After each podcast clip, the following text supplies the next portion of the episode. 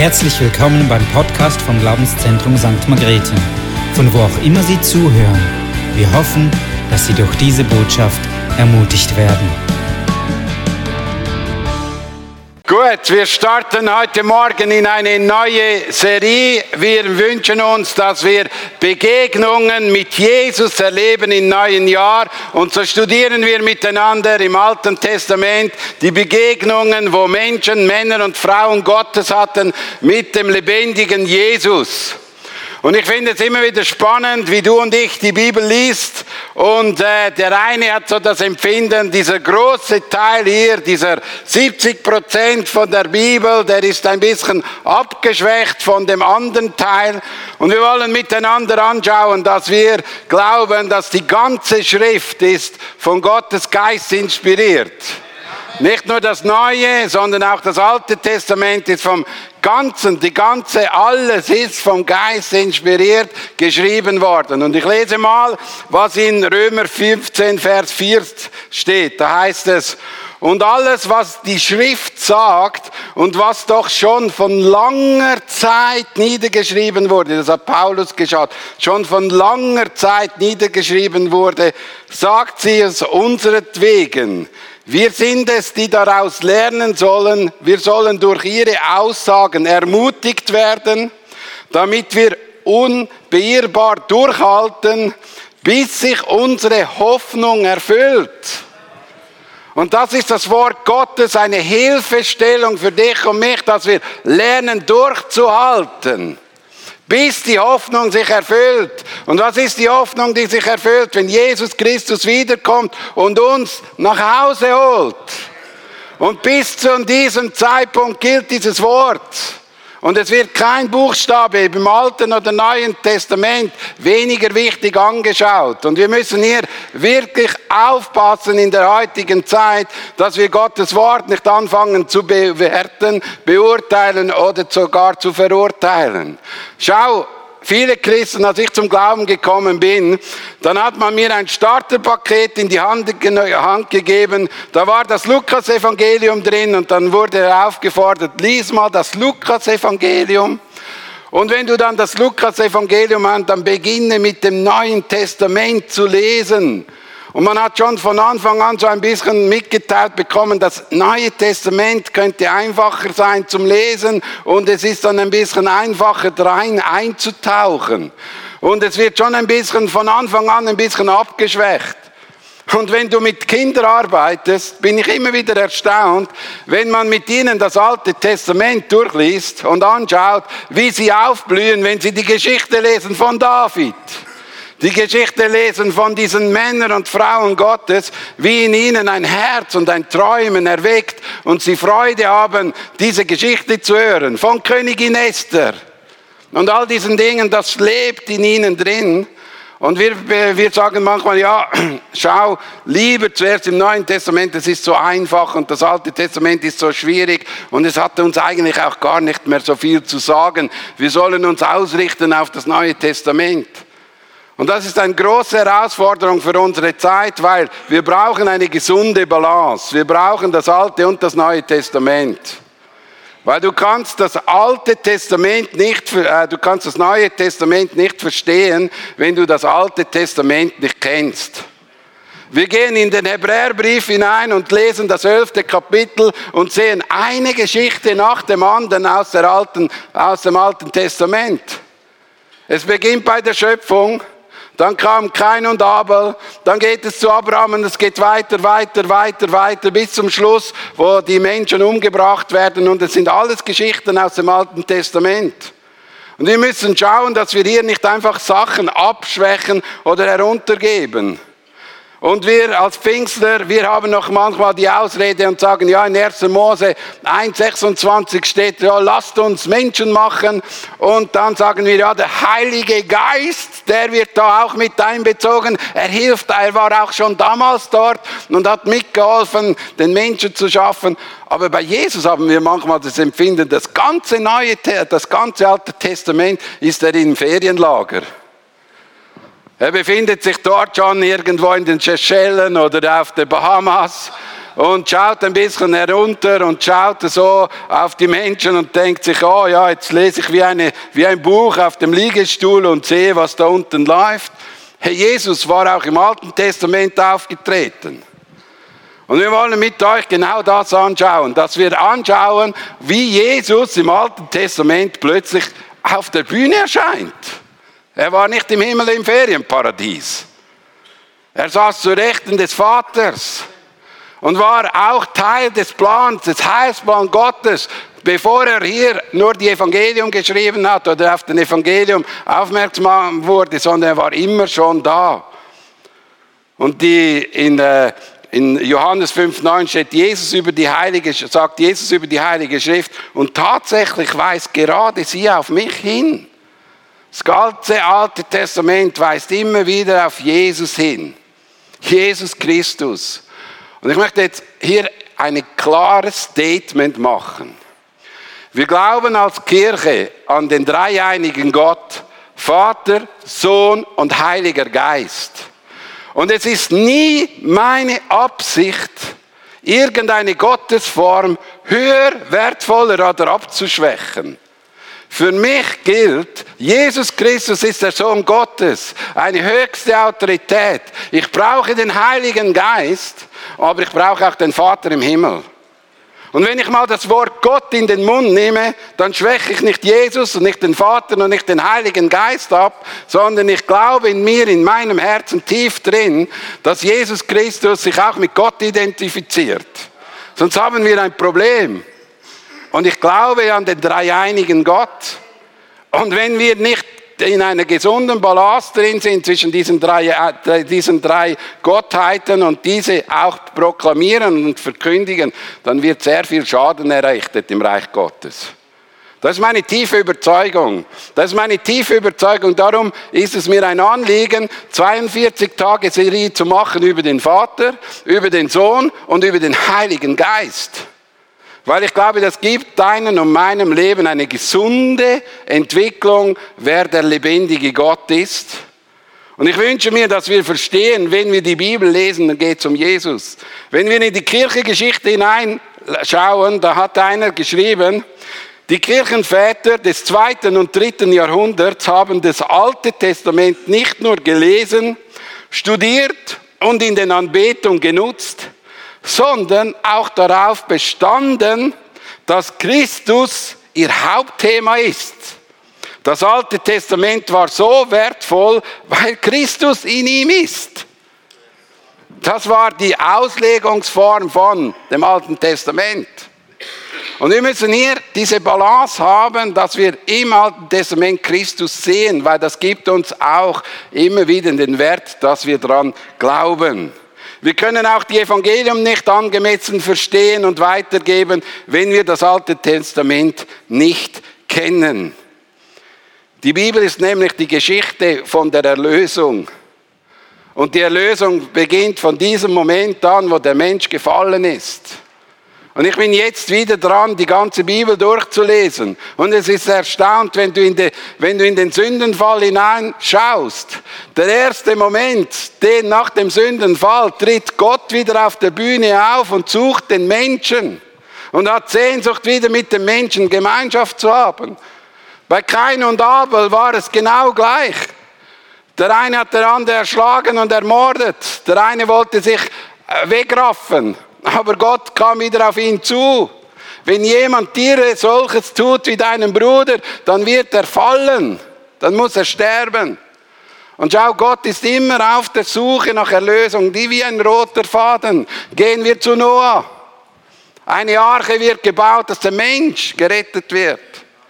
Und wir sehen immer wieder dasselbe und das ist eigentlich der Erlösungsplan. Und schau, wir müssen aufpassen, dass wir nur einfach sagen, ja, weißt, im Neuen Testament geht es um Jesus und um die Erlösung. Im Alten Testament hat nichts zu tun. Hey, wir müssen hier paulinisch sein. Und ich lese mal, was Paulus darüber sagt in Apostelgeschichte 24, Vers 14. Zu jener neuen Glaubensrichtung allerdings, die sie als sektiererisch bezeichnen, bekenne ich mich frei und offen.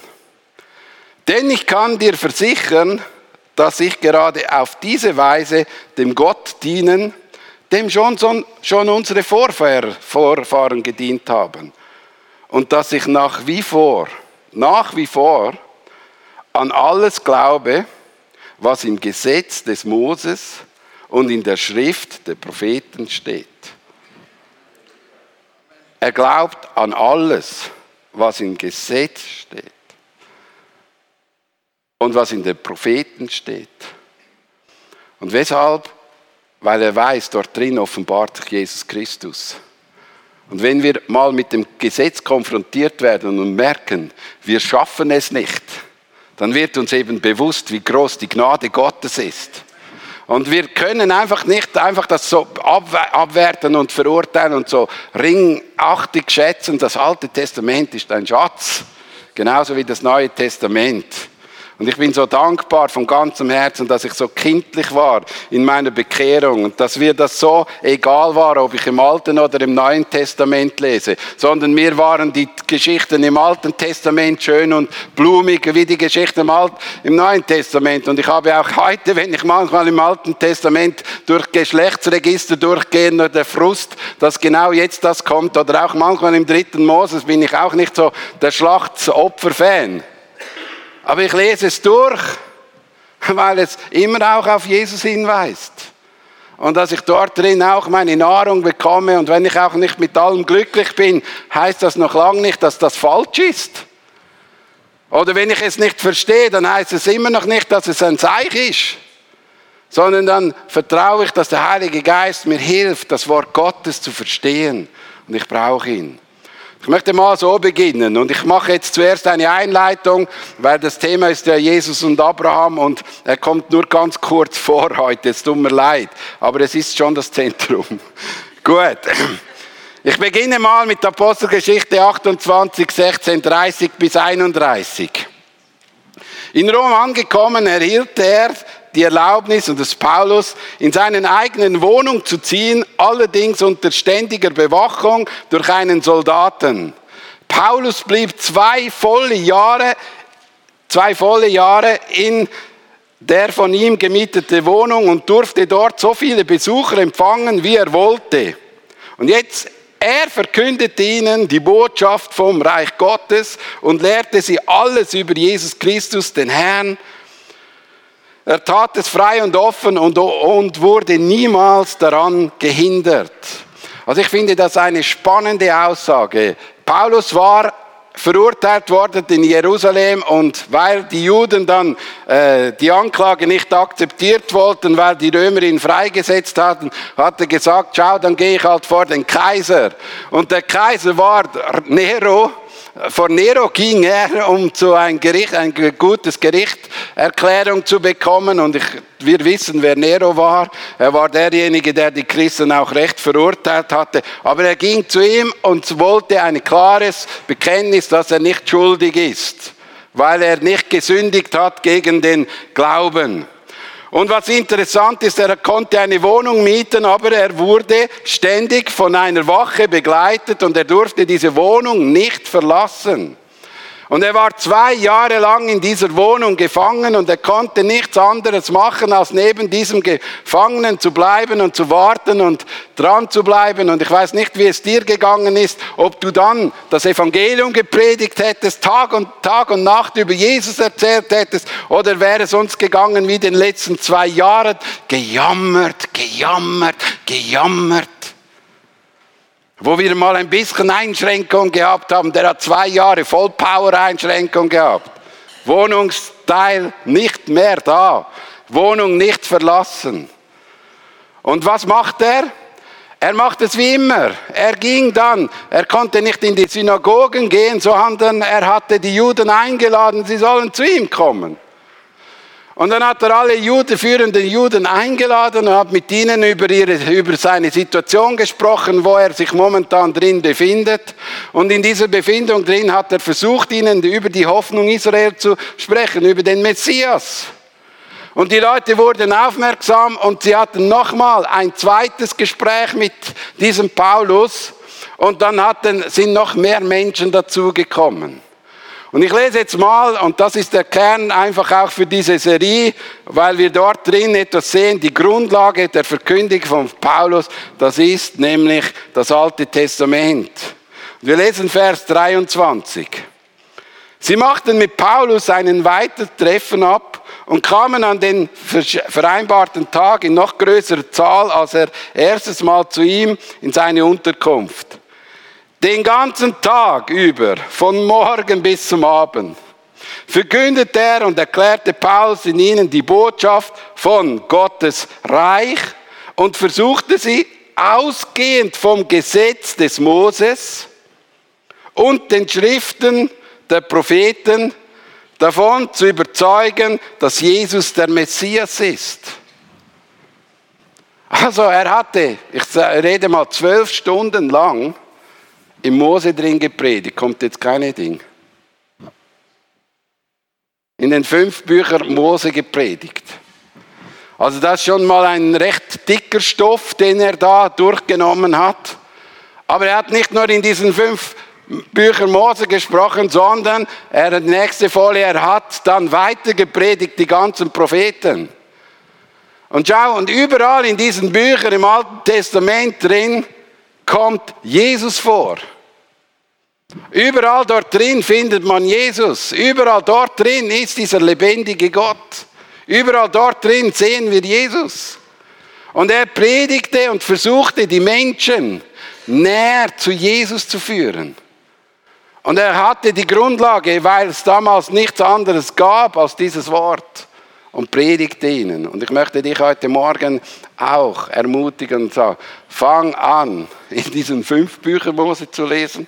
Fang an, in den Propheten zu lesen und entdecke Jesus drin. Und wenn du predigst, dann darfst du auch die fünf Bücher nehmen. Du kannst auch diese Propheten nehmen und du kannst Jesus predigen.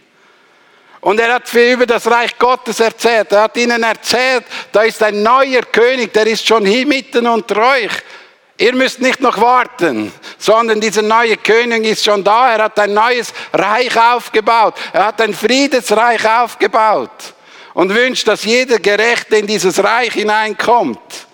Nahm Jesaja 9,5 zum Beispiel. Fürst des Friedens, der große Herrschaft und der Friede sind ohne Ende auf dem Thron Davids und in seinem Königreich es zu festigen und zu stützen durch das Reich, Recht und Gerechtigkeit von jetzt an bis in Ewigkeit. Der Eifer des Herrn, des Herrscharen wird das vollbringen. Jesus Christus war schon der Messias war schon in dieser Welt drin und die Juden hatten es irgendwie verpasst. Und Gott und Paulus versuchte sie zu gewinnen, indem dass er in ihre Schriften eintaucht und ihnen versucht zu erklären, wer dieser Messias ist. Und ich wünsche mir, dir und mir, dass wir wirklich auch von Gottes Geist inspiriert entdecken, wo Jesus in der Bibel drin steht. Dann wird nämlich das Alte Testament nicht nur ein Schlachtbuch, dann wird das Alte Testament zu einem Buch, das mir etwas zu sagen hat, etwas zu geben. Dann wird das Alte Testament nicht nur einfach ein Gesetzbuch, sondern ein Buch, das mir etwas zu sagen hat. Wir müssen nicht nach den Gesetzen äh, die Errettung suchen, das hat Jesus für uns getan. Aber die Gesetze können uns hier heute noch etwas sagen, wie wir gut miteinander umgehen könnten. Es ist ein Schutz, etwas, was mir geholfen hat im Leben drin. Und Paulus geht dann weiter im Vers 24. Ein Teil von ihnen ließ sich tatsächlich durch seine Worte überzeugen. Die anderen waren nicht bereit, ihnen Glauben zu schenken. Und das ist auch heute noch der Fall. Die einen, die nehmen das an, was man predigt, und die anderen lehnen es ab. Wir brauchen immer wieder den Heiligen Geist, der uns die Augen öffnet, was die Wahrheit ist. Und darum ist es so wichtig, dass wir das Wort predigen. Die Wahrheit kommt aus dem Wort. Der Glaube kommt aus dem Wort. Und Jesus lebt in diesem Wort drin. Und wir beten äh, wirklich dafür, dass dieses Wort uns wichtig wird in der nächsten Zeit und wo wir dran sind. Gehen wir jetzt mal so auf die Spurensuche. Und ich nehme mal noch Epheser 6, 17 dazu. Greift zu dem Schwert, das der Heilige Geist euch gibt. Dieses Schwert ist das Wort Gottes. Das ist die Waffenrüstung. Und in vielen Teilen sagt er, ergreift es. Und wir müssen es eben ergreifen. Wir müssen es anpacken. Wir müssen es in die Hände nehmen. Wir müssen es mit, wir müssen trainieren. Weil das Schwert ist eine Waffe, mit der kannst du dich selbst verletzen. Weil das Wort Gottes sagt sogar noch, es ist ein zweischneidiges Schwert, was das Herz, die Gedanken teilen kann. Also wenn du da mit so einem zweischneidigen Schwert irgendwie herumfechtelst, kannst du dich selbst noch verletzen. Du musst lernen, mit dem umzugehen. Und ich kenne viele Geschwister, die verletzen sich mit dem Wort Gottes, mit einem falschen Umgang mit dem Wort Gottes, wo plötzlich Dinge in die Mitte gerückt werden, die zerstörerischen Einfluss auf ihr Leben haben. Und darum brauchen wir die Schrift, die ganze Wahrheit. Nicht nur ein Vers, nicht nur eine Wahrheit, sondern die Summe des Wort Gottes ist die Wahrheit. Und nicht nur ein Lieblingsthema, sondern jeder von uns hat Themen, die wichtig sind und jeder von uns hat Themen, die er nicht versteht. Darum sind wir als Leib zusammengesetzt, dass wir einander ergänzen. Wir können uns nicht mit unserem Wissen und mit unserer Erkenntnis über den Nächsten erheben, sondern wir sind angewiesen, dass dieses Schwert, das er uns gegeben hat, dass wir richtig mit dem umgehen. Und weißt du, die Waffenrüstung, und ich möchte das immer wieder klar und deutlich sagen, auch sie ist uns gegeben worden, und auch das Schwert, das Wort, steht wieder auch im Vers 13 drin, sie ist uns gegeben worden, dass wir in den schwierigen Tagen widerstehen können. Das Wort Gottes gibt uns Widerstandskraft. Widerstandskraft. Und wir müssen nicht mit dem Schwert auf den Feind losgehen, sondern wenn er mal antrifft, mit dem Schwert antworten. Und dann werden wir sehen, wie schnell er flieht. Weil Gottes Wort ist immer größer und stärker als alles, was wir haben. Und Jesus Christus, der lebendige Gott, ist hier drin. Und der Feind hat Angst vor ihm, nicht vor uns, vor ihm. Er erzittert nicht ab uns, sondern ab ihm. Darum geht es um ihn und nicht um uns. Ihn sollen wir ehren und verehren. Und schau in Offenbarung 1,16 steht, in seiner rechten Hand hielt er sieben Sterne und aus seinem Mund kam ein scharfes, beidseitiges, geschliffenes Schwert. Sein Gesicht leuchtet wie die Sonne in ihrem vollen Glanz. Und hier geht es um Jesus.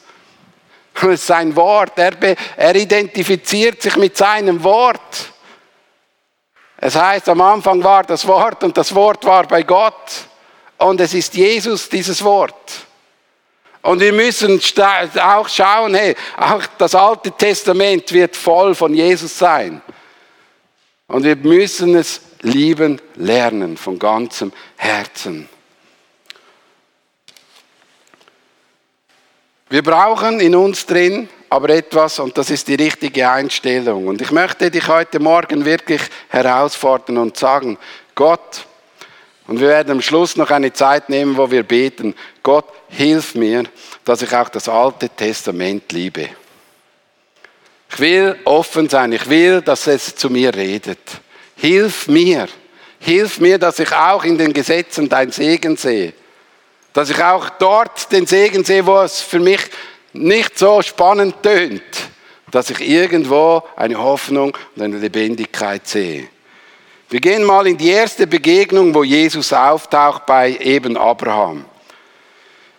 In 1. Mose 18, 1 bis 3 lesen wir die Geschichte, wo plötzlich drei Männer auftauchen bei Abraham. Abraham ist unter einem Baum und sieht plötzlich, dass da ein lebendiger Gott oder dass da drei Männer auf ihn zukommen. Interessant ist, wenn wir diese Geschichte lesen, dass, de, dass sich Abraham anfängt zu verneigen vor ihm. Er fängt an, auf die Knie zu gehen und ihn anzubieten. Und weißt du, die Bibel sagt uns Folgendes. In Offenbarung 3, 21 schreibt sie, dass wir nie einen Engel anbeten sollen. Nie. In der Apostelgeschichte drin lesen wir, dass wir nie Menschen anbeten sollen sondern nur den lebendigen Gott. Und Abraham ist auf die Knie gegangen vor einem, vor diesem Engel. Und dort drin steht, es war der Engel des Herrn. Und wenn Herr groß geschrieben wird in der Bibel, in der deutschen Bibel, dann ist es immer Gott gemeint. Und hier kam Jesus Christus als Person auf die Erde und begegnete da diesem Abraham. Und Jesus nimmt im Neuen Testament Stellung und sagt, ich habe Abraham schon getroffen. Ich habe mit ihm schon mal ein Gespräch geführt. Ich habe schon mal mit ihm ausgetauscht. Und dann waren die Pharisäer auf 100.000 oben, wollten die Steine nehmen und sagen, jetzt habe ich die Fresse voll von dir. Bürstli, du bist noch zu jung. Er ist nicht zu jung. Er war gestern, heute und in alle Ewigkeit derselbe. Und er ist der Jesus Christus, der Abraham begegnet ist. Und ich wünsche mir, dass wir eben so die Bibel lesen und sagen, wow, wow Jesus, du warst schon mal da. Shake five, hey, du bist ein cooler Kaib. Du hattest es geschafft, vom Himmel herunterzukommen. Und weißt du was, wenn wir dann eben weitergehen in unser Leben oder weitergehen im Neuen Testament, wir lesen bei Paulus nicht, dass irgendein Engel gekommen ist oder so oder ihm die Botschaft übergeben hat, sondern es kam plötzlich auch Jesus ist ihm erschienen. So kann Jesus dir heute noch erscheinen. Wenn er damals erschienen ist, kann er dir heute noch erscheinen. Und wie viele Moslems erleben das im Ramadan, dass ihnen Jesus erscheint in einem Traum? Und ich kann dir eines sagen, und ich glaube das von ganzem Herzen. Den Schweizern, Österreichern und Deutschen sollte der Jesus mehr in Träumen begegnen als sonst wer, weil wir glauben ja gar nicht mehr, dass er lebt und dass er existiert. Und da wäre es doch schön, wenn dieser lebendige Gott sich aufmacht, selbst in das Häuslein geht. Sieh, ich stehe vor der Tür und klopfe an. Und du weißt, da ist Jesus da. Und weißt du, wenn Menschen Jesus begegnen, dann wird nichts anderes passieren, dass sie auf die Knie gehen und anbeten können. Und einfach Ausdruck geben können und sagen, hey, ich bin klein und du bist groß. Dort, wo das nicht geschieht, kann ich dir eines sagen, dort ist keine richtige Bekehrung geschehen, wo der Mensch nicht innerlich sagen musste, vor Gott kann ich nicht bestehen. Vor Gott muss ich auf die Knie. Vor Gott muss ich ewig auf die Knie gehen. Und nicht, ich werde plötzlich der größte geistliche Überflieger. Gott ist in mir die Größe, nicht der Mensch. Und wir müssen hier einfach diese Gesundheit mitnehmen, auch von dieser Begegenheit. Und schau, in Offenbarung, äh, in, wenn wir hier sehen, er ist ein Mensch, er redet als Gott, er lässt sich anbeten und er hat die Autorität Gottes, Entscheidungen zu treffen, weil danach kommt diese Geschichte mit Sodom und Gomorra.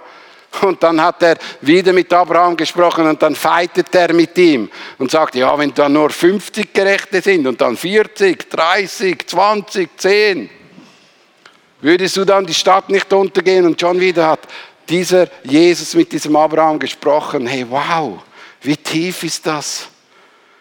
Wir sehen in der Jahreslosung, die wir, äh, die, die, äh, ich bin ein Gott, der dich sieht, dort ist eben auch dieser Jesus, dieser Hagar begegnet. Es war auch der Engel des Herrn, Herrn groß geschrieben, dieser Jesus, der dort ihnen begegnet war, ihnen ihr begegnet ist und, und sie gesehen hat.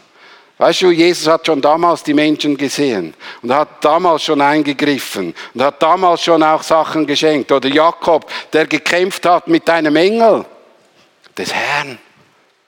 Und überall im Alten Testament, 1. Mose drin, sehen wir gewisse Dinge, wo wir aufmerksam gemacht worden. Jesus kam auf die Erde und hat dort schon etwas weitergegeben. Und jetzt kommen wir nochmal zu einer Stelle mit Abraham und das ist eine der eindrücklichsten Stelle von Abraham. Dort, wo er von Gott oder von einem Engel den Auftrag bekommt, dass er seinen Sohn opfern muss. Was für eine krasse Sache. Dann betest du dein Leben lang für ein Kind, dann wirst du 100 und dann bekommst du ein Kind und dann kommt jemand und sagt, jetzt musst du das noch umbringen. Und dieser Engel macht, oder dieser, äh, dieser äh, Abraham machte sich mit dem Sohn auf, drei Tage Marsch ist er gegangen. Und in dieser Dreitagesmarsch hat er Folgendes, hat er, hat er, äh, ist er aufgegangen und hat mit seinem Sohn diskutiert und hat gefragt, ja, wo ist denn das Opfer, was wir da hier äh, anziehen müssen? Dann hat er gesagt, schau, mein Gott sorgt für das Opfer, für das Lamm. Und dann wurde dann in, in, in einem Busch drin, wurde ein Lamm gefunden. Und dieses Lamm, das dort drin gefunden ist, das ist diese Situation, das ist auch wieder ein Zeichen auf das Lamm Gottes, das Rettung bringt, das Befreiung schenkt. Und diese Vergleichnis, diese Bilder, die wir hier sehen, Vater, Sohn, Abraham und Sohn, Moria, das ist dort, wo das Kreuz ist. Auch diese drei Tage, wo Jesus tot ist und wieder auferstanden ist und zum Leben erweckt wurde. Und weißt du, wenn du mit deinem Sohn so hingehen musst und ihn opfern musst und weißt, er muss jetzt sterben, du weißt es, du musst noch deinen Sohn ermutigen. Was ist das für eine Geschichte? Und ich möchte dich einfach ermutigen, fang an, mehr und mehr die Bibel so zu lesen. Fang an, mehr und mehr Gott so zu sehen, wie es wirklich ist. Er ist der lebendige und herrliche Gott. In Kolosse 3,16 steht folgendes. Lasst die Botschaft von Christus bei euch in ihrem ganzen Reichtum entfaltet. Und dann richtet einander in der Lehre Christi und zeigt einander den rechten Weg. Tut es mit der ganzen Weisheit, die Gott euch gegeben hat. Singt Psalme, Lobgesänge und von Gottes Geist eingegebene Lieder. Singt sie dankbar und aus tiefstem Herzen zur Ehre Gottes. Wir müssen diese ganze Schrift entfalten können. Wir können nicht nur auf einem Versli herumhocken und nicht nur eine Wahrheit rausnehmen. Selbst in diesem äh, Kolosserstell kommen wir als Pfingstler immer wieder dort drin und sagen, wir sollen singen in Lobgesängen. Ja, wir sollen singen. In geistlichen Liedern. Wir sollen in Zungen beten. Aber wir sollen die ganze Weisheit von Gottes Plan verkündigen. Das ist unsere Aufgabe. Wir sollen Jesus Christus verkündigen. Wir sollen nicht verkündigen, wie schlecht die Welt ist, sondern wie gut Gott ist, wie, was für eine rettende Botschaft er hat, wie er in dieser Welt noch eine Hoffnung hineinbringen kann. Wir müssen nicht die Gesellschaft irgendwie transformieren mit irgendwelchen Weisheiten von Menschen, sondern mit der Kraft des Evangeliums. Was hat dich und mich verändert? Die Kraft des Evangeliums. Was hat in dir wie eine Bombe eingeschlagen, als du Jesus Christus erlebt hast?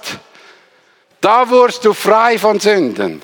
Da wurdest du frei. Und darum brauchen wir wieder eine wirklich tiefe Begegnung mit dem lebendigen Gott. Und ich wünsche mir, dass dieser Heilige Geist kommt und dich und mich freisetzt, dass wir wieder glauben, dass die ganze Schrift vom Geist Gottes inspiriert ist und dass du in der ganzen Schrift Jesus Christus findest. Und wir werden in der nächsten Zeit einige Begegnungen anschauen. Mose, Josua, die Propheten, Daniel. Hey, wir werden Geschichten aufzeigen, wo Jesus Christus mit ihnen unterwegs war. Und weißt du, ich wünsche mir, dass du nach Hause gehst und anfängst, süchtig die Bibel zu fressen. Süchtig die Bibel zu fressen dass das das Buch ist, das du frisst. Wirklich. Mal hat ein schwarzer Afrikaner gesagt bei uns in Basel, als ich noch Gemeindeleiter war in Basel, ich liebe Melonen und ich liebe das Wort Gottes. Ich fresse die Melonen und ich fresse das Wort Gottes. Das sollte dein und mein Leben sein, dass wir wirklich Fresser werden. Ich möchte jetzt eine Zeit nehmen, wo wir einfach ruhig sind vor Gott und ich werde ein paar Psalmen durchnehmen. Und werde in diesen Psalmen drin, einfach kannst äh, der Sören wird jetzt einfach ruhig Musik spielen. Und da sind einige Wahrheiten drin, die die Psalm 119 vorliest, kannst du die Folie reingeben. Und da kannst du diese Verse nehmen, einfach für dich selbst und nimm eine raus. Und Nimm ihn jetzt ins Gebet und bete ihn und sage, Gott, hilf mir, dass dieses Wort wirklich wieder ich anfangen zu liebe, dass ich es wieder gerne habe. Nimm dir jetzt die Zeit und lies einfach diese Verse durch, Sören soll spielen und wir wollen dann mit einem Abschlusslied einfach die Zeit beenden.